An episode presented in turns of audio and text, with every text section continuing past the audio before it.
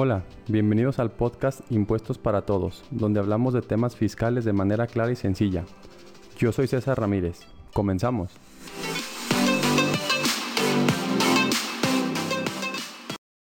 Hola a todos, ¿cómo están? Sean todos bienvenidos a este nuevo capítulo del podcast.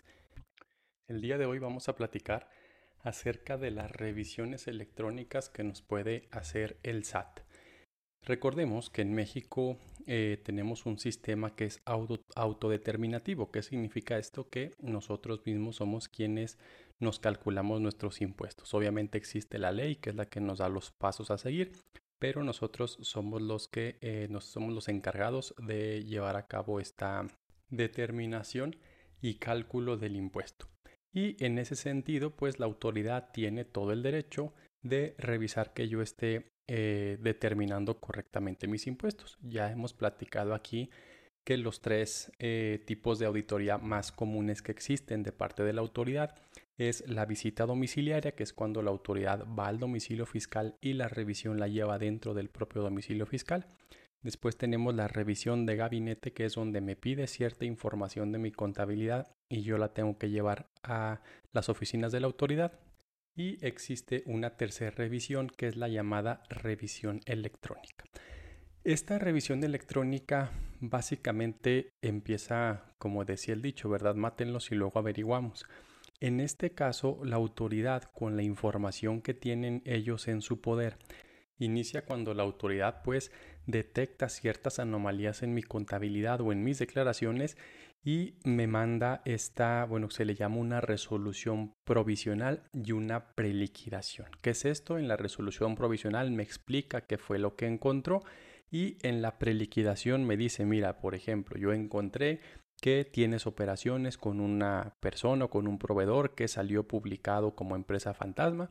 Entonces, como ese tipo de operaciones no las puedes deducir, te las voy a quitar y pues haciéndote el recálculo ya me debes tú un millón de pesos, dos millones de pesos o lo que sea.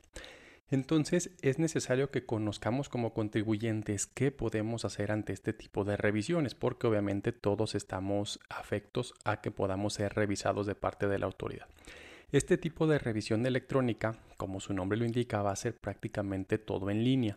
Entonces, la autoridad para comenzar esta revisión electrónica nos va a enviar vía buzón tributario esta resolución provisional y esta preliquidación. Nada más recordando el buzón tributario, estamos obligados a tenerlo activado y la autoridad nos puede mandar cierta documentación por el buzón tributario. Cuando nos manda documentación por el buzón tributario, nos manda un correo electrónico y un mensaje de texto a los correos y teléfonos que están registrados, donde me dice te mandé un aviso o te mandé más bien una notificación a tu buzón electrónico, ábrelo por favor no le hace que no lo abra yo. Recordemos que el propio Código Fiscal de la Federación dice que si eh, a los tres días hábiles no he abierto yo el buzón tributario, pues automáticamente se va a abrir y me consideraré como que ya estoy notificado al cuarto día. Entonces a partir del quinto día van a empezar o a surtir sus efectos toda eh, la notificación de este tipo de revisión electrónica. Entonces, eh, una vez que llega este documento de esta revisión electrónica, abro el buzón el día de hoy, por ejemplo, el día de mañana surte efectos y a partir de pasado mañana empieza a contar 15 días hábiles que me da la autoridad para llegarle de, o llegar, mandarle a ellos información o documentación para, en su caso, solventar lo que me está diciendo la autoridad. En el caso que poníamos de ejemplo, si la autoridad me está diciendo que cierto proveedor eh, está publicado como empresa fantasma, yo debo de demostrarle a la autoridad que efectivamente tuve las operaciones que tuve con este proveedor fueron reales y debo de mandarle los documentos que demuestren la materialidad. Entonces la autoridad me va a dar 15 días hábiles para que yo le mande toda la documentación que eh, solvente lo que está diciendo. O bien también me dice, bueno, en su caso, si detecto o si a tu juicio lo que te estoy mandando es correcto, pues también te mando de una vez ya la línea de captura para que me pagues el impuesto que te estoy este, considerando. Que si lo haces ahí te van a dar una reducción, según dicen, del 20%. Entonces, eh, de 20% de las multas. Entonces, bueno, ya que tenemos esta resolución provisional, tenemos, como decíamos, 15 días hábiles para contestarle a la autoridad.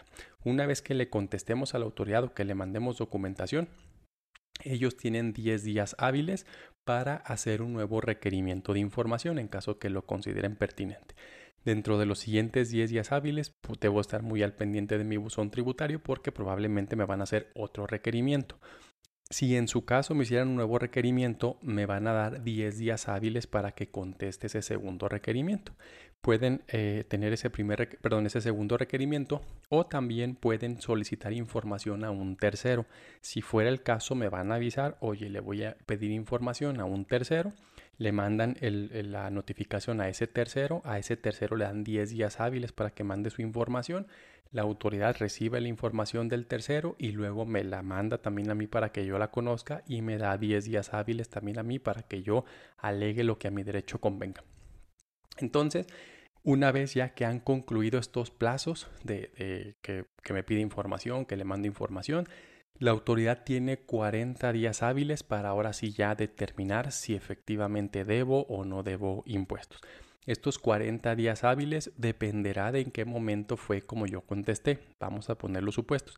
Suponiendo que yo no mandé nada de información entre los primeros 15 días hábiles, entonces al momento del día 15 de los días hábiles, a partir de ahí empezará a correr los 40 días que tiene la autoridad para emitir ya el crédito fiscal sí, sí estuvimos este, por ahí peloteando información y documentación.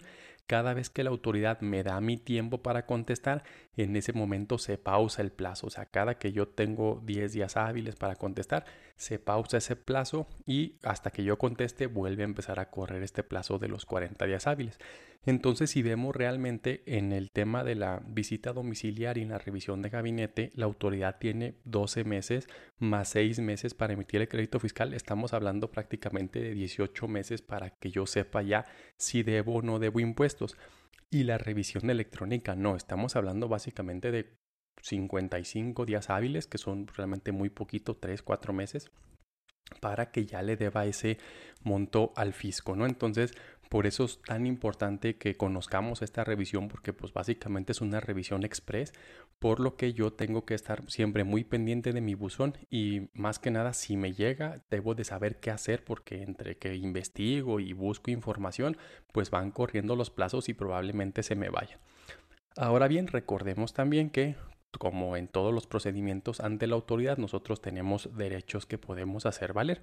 ¿Cuál es ese primer derecho? Que desde que me llega esa resolución provisional o esa, bueno, y esa preliquidación, yo tengo 20 días hábiles a partir de ese momento para acudir a Prodecon y buscar un acuerdo conclusivo. ¿Qué es el acuerdo conclusivo? Pues básicamente meter, por así decirlo, al pleito, no es un pleito como tal, pero meter al juego a Prodecon para efecto de entablar algún tipo de negociación con la autoridad bajo para poderle demostrar o bajo ciertas eh, digamos, eh, condiciones que lleguemos a un acuerdo entre la, entre la autoridad y nosotros para el tema de los pagos.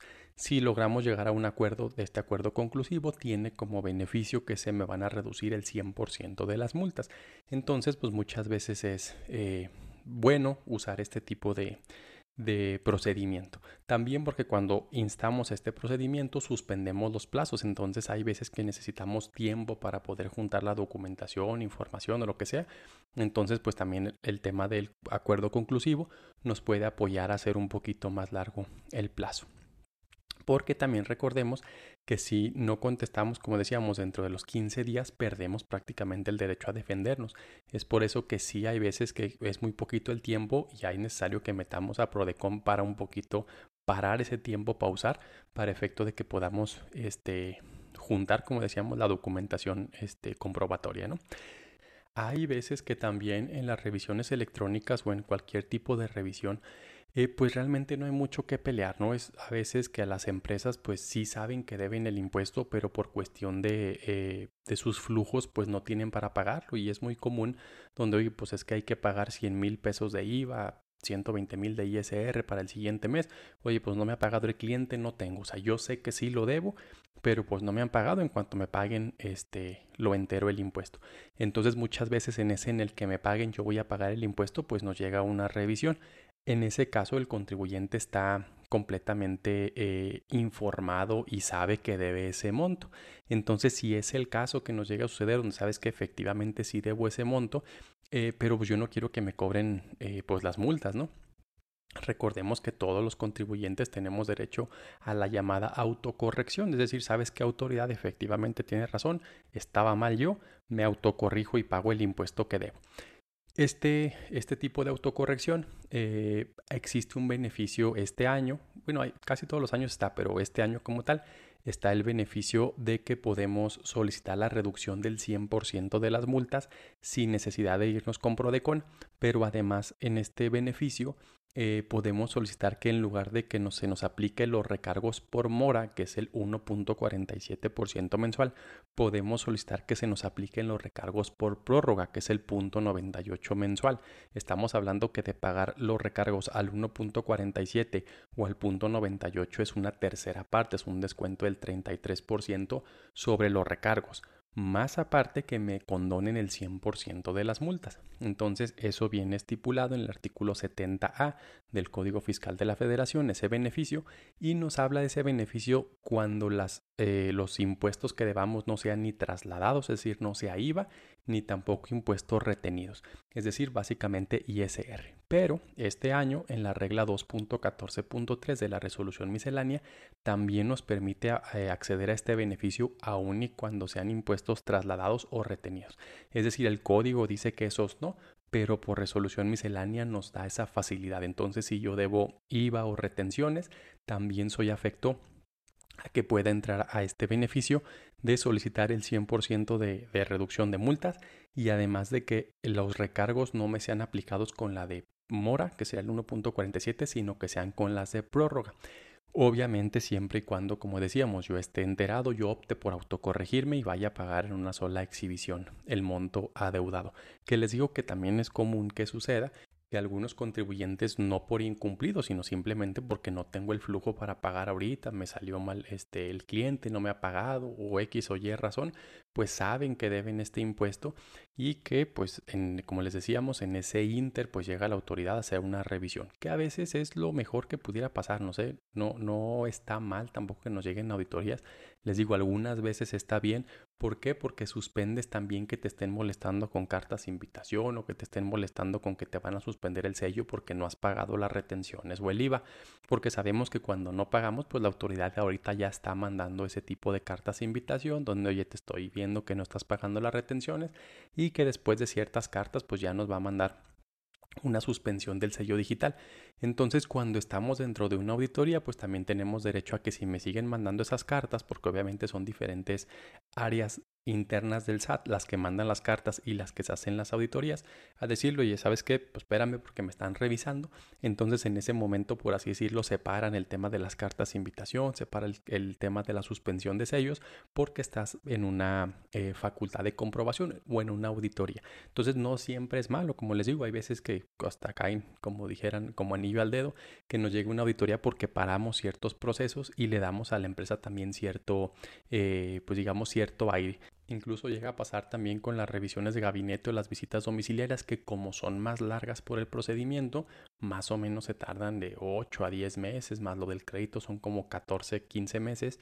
Entonces en ese plazo pues la empresa tiene el tiempo suficiente para juntar el dinero y una vez que se termine la, eh, la auditoría pues pagar el impuesto. O sea, estamos en el entendido que se debe.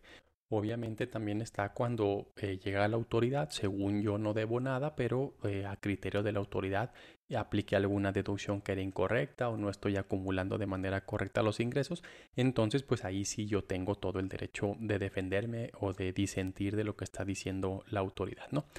También en esta revisión electrónica, ya que hayan pasado los, los términos y y que me emita ya el crédito fiscal, pues obviamente como en cualquier auditoría yo tengo derecho a defenderme. Ya lo hemos platicado que tengo derecho primero al recurso de revocación, luego tengo derecho al juicio contencioso administrativo y al juicio de amparo en su caso.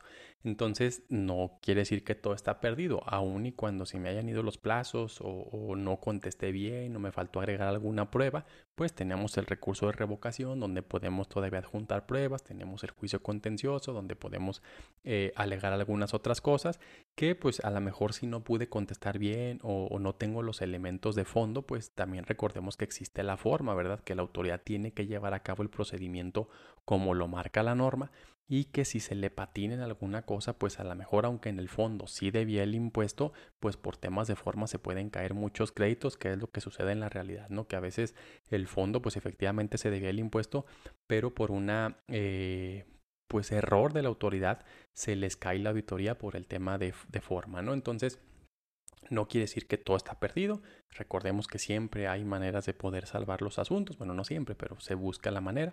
Entonces, eh, sepamos pues que existe este tipo de auditorías, hay que estar muy pendientes del buzón tributario, como les digo, porque como son los plazos muy cortos, si yo no estoy eh, al pendiente, puede ser que me vaya y se me acabe el tiempo para poder presentar yo eh, alguna papelería o alguna documentación que pudiera solventar las, las, observaciones que me está haciendo la autoridad.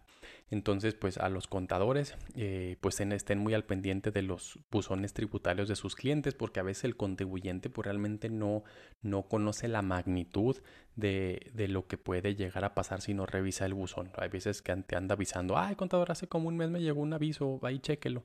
Y pues obviamente uno ya no, no puede hacer muchas cosas, ¿no?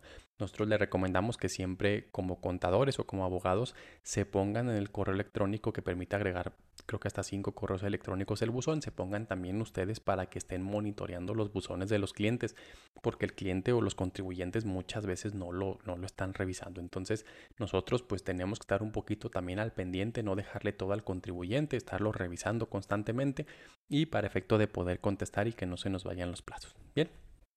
Pues eso es todo por el día de hoy. Les agradecemos mucho que nos sigan escuchando.